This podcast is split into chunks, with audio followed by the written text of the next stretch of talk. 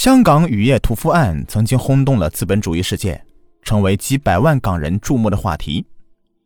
作案者林过云，二十七岁，是个值夜班的的士司机。他利用职务的方便，在半夜里惨杀了四个女子，并且将她们肢解碎尸，十分的野蛮残暴，也因此被称为“香港屠夫”。一九八二年八月十日。林国云再次来到香港某个照片冲洗店，取他拍摄的照片。早已埋伏好的警察呀，一拥而上，拘捕了他。举报他的是照片冲洗店的老板。过去几个月呀，这个年轻人不讲武德啊，不，这个年轻人经常过来冲洗照片，放大之后不是人的肢体，就是女人的性器官，叫人看了又害怕又恶心。起初啊，知道他和店里的一名员工是。摄影培训班的同学，又听说他是一名火葬场的兼职摄影师，需要为解剖师拍摄照片。冲洗店的员工们呢，对这些反感的照片没起什么疑心。后来，冲洗店老板知道了，可能是因为那段时间的报纸报道过年轻姑娘失踪的新闻，警觉的他呀，就想到警察了。恰好啊，冲洗店对面就是警察定点的酒楼。他跑过去，谈到他的怀疑。就这样，林过云被拘捕了。抄家的时候啊，警察发现几盒录像带，记录了他对女性死者捡尸肢解的全过程。随后，警察跟着他在一个山坡的草丛中挖掘出两具女性尸体。一九八二年二月十一日，香港警方在沙田城门河。发现一颗女性人头及一双女子手臂，随后证实是属于二十二岁的夜总会代班陈凤兰所有。一宗极度凶残的人体肢解案开始出现在人们的生活中。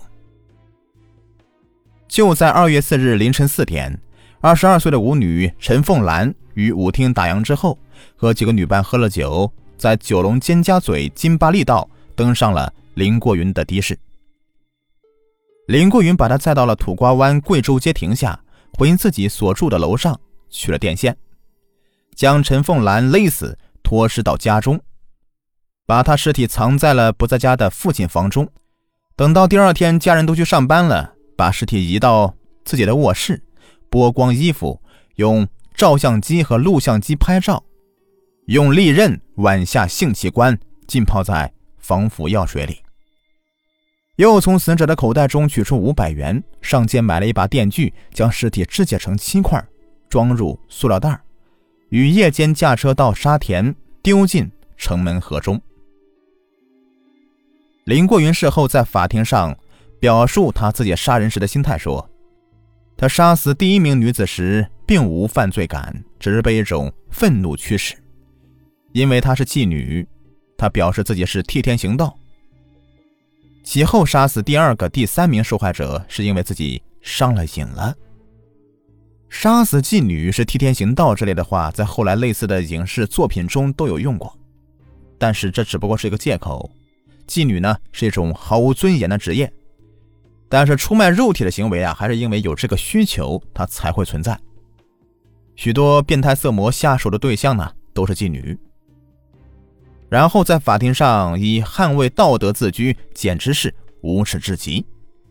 更有可能是因为妓女特殊的工作性质，所接触的人呢都是这样的，所以容易成为猎杀的对象。第二名受害者是三十一岁的陈洁云，他在一个会所当收银员。五月二十日下午下班后遇到大雨，他在吴淞街。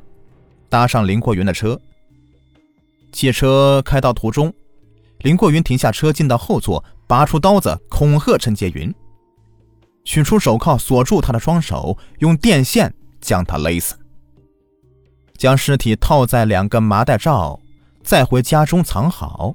次日如法炮制，拍裸体照，电锯肢解，装入塑料袋，于夜里运到港岛大坑道，抛进了。丛林里，第三个受害者是二十九岁的梁秀云，她是一名清洁工。六月十七日的凌晨的四点下班后，在弥敦教乘坐林过云的车，准备回大角嘴家中。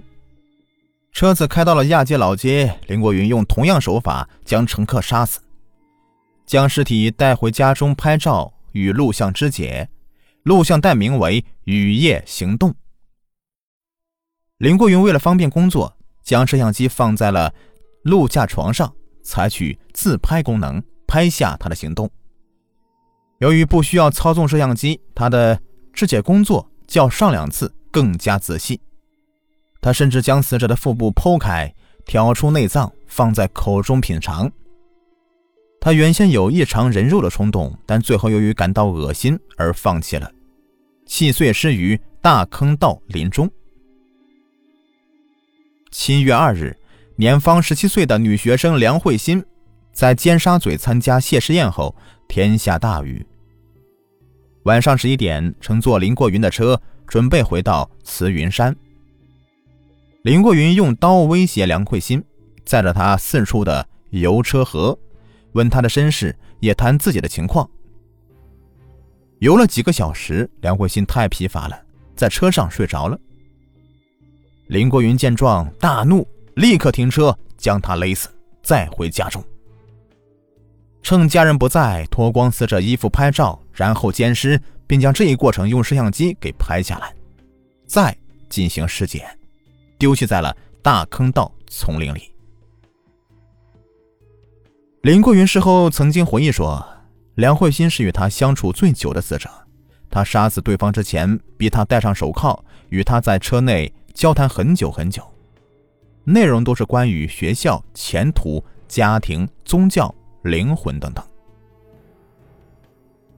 香港报上常登有寻找失踪少女的相片，却见不到有结果的消息。第一名被害者陈凤兰的碎尸早在二月十一日被发现，但警方却束手无策。如果不是林过云自投罗网，不知还有多少名少女要遭殃啊！八月十六日，一间冲印公司接到一男子送来的冲印的底片里有女子的裸尸照，随后向警方报告。警察于第二天设埋伏，趁林过云取照片的时候将他逮捕了。搜查他的公寓，发现三桶防腐剂的药水中浸泡了七个女性器官，又搜出千幅女性裸体相片及淫照、录像带及。幻灯片。此外，还有解剖工具和大批的杀人证物。从发现浸泡的女性器官来看呢，林国云显然是不止杀害四个女子。因为缺乏证物，他只被控四宗谋杀案。审讯中，林国云对他的犯罪动机的描述让陪审团成员瞠目结舌。他瞧不起舞女。认为他们该死。他杀人的时候没什么惊恐，只是面对那个十七岁女学生的时候，他才有一点不忍。他说，他之所以要拍照、要冲洗，是为了让世人都能够欣赏他的杰作。他之所以要肢解受害者，是因为他对解剖有着浓厚的兴趣。林过云的反常引起人们对他是否患有精神病的猜测。五位精神病专家出场了，七七八八的。脑电波呀，这样的东西都给用上了。人们屏住呼吸，静候精神病专家的结论。但这个结论呢，对林过云来说是罪与非罪的差别，是生与死的差别。问题是，林过云杀人、奸尸、肢解是否源自精神病人不可抗拒的冲动？碎尸案被告林过云。解上最高法院受审时，头发整齐，神态镇定，对被控谋杀罪表现得若无其事。在受媒体广泛重视的案件中，被告人往往有机会获得良好的法律援助。